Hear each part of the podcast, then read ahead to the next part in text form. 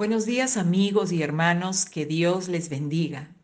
Estamos al día viernes 9 de octubre del año 2020 y a los 208 días de cuarentena por el COVID-19 focalizada en algunas regiones del Perú.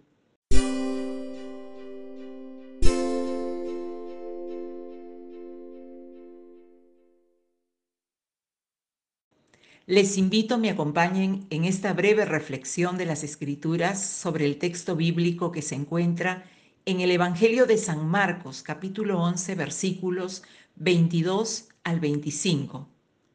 Respondiendo Jesús les dijo, Tened fe en Dios, porque de cierto os digo que cualquiera que dijere a este monte, quítate y échate en el mar, y no dudare en su corazón, si no creyere que será hecho lo que dice, lo que diga le será hecho.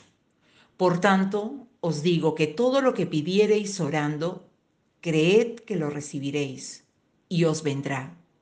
Y cuando estéis orando, perdonad si tenéis algo contra alguno, para que también vuestro Padre que está en los cielos os perdone a vosotros vuestras ofensas.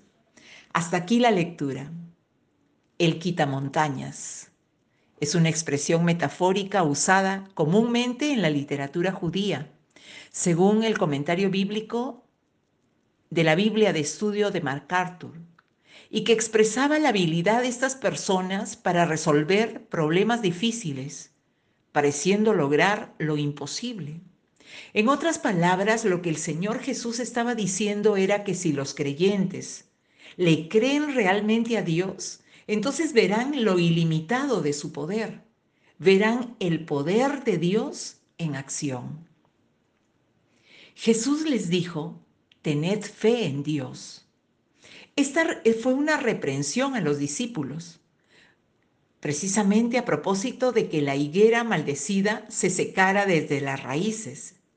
Y estos discípulos evidenciaran falta de fe en el poder de las palabras de Jesús les habló Jesús de creer, de tener fe en Dios.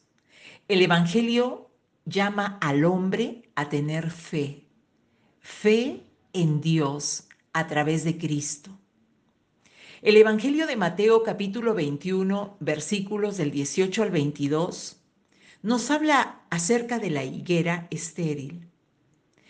Dice la Biblia que muy de mañana cuando volvía a la ciudad tuvo hambre al ver una higuera junto al camino, se acercó a ella, pero no encontró nada más que hojas. Y dijo Jesús, nunca más vuelvas a dar fruto, le dijo. Y al instante se secó la higuera. Los discípulos se asombraron al ver esto. ¿Cómo es que se secó la higuera tan pronto? preguntaron ellos. Les aseguro que si tienen fe y no dudan, les respondió Jesús, no solo harán lo que he hecho con la higuera, sino que podrán decirle a este monte, quítate de ahí y tírate al mar. Y así se hará. Si ustedes creen, recibirán todo lo que pidan en oración. Bien, aquí Jesús les estaba enseñando a sus discípulos respecto de la fe. No fue un arranque de, de ira o de enojo el que tuvo el maestro, fue más bien una enseñanza respecto de lo que alguien espera de un árbol, que desde lejos impresiona bastante bien.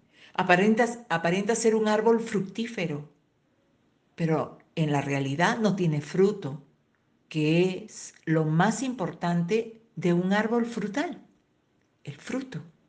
La fe genuina implica dar fruto para el reino de Dios. Dios espera fruto del creyente. Como dice el Evangelio, yo espero fruto y mucho fruto. Jesús dice que si tenemos fe y no dudamos, podemos mover montañas.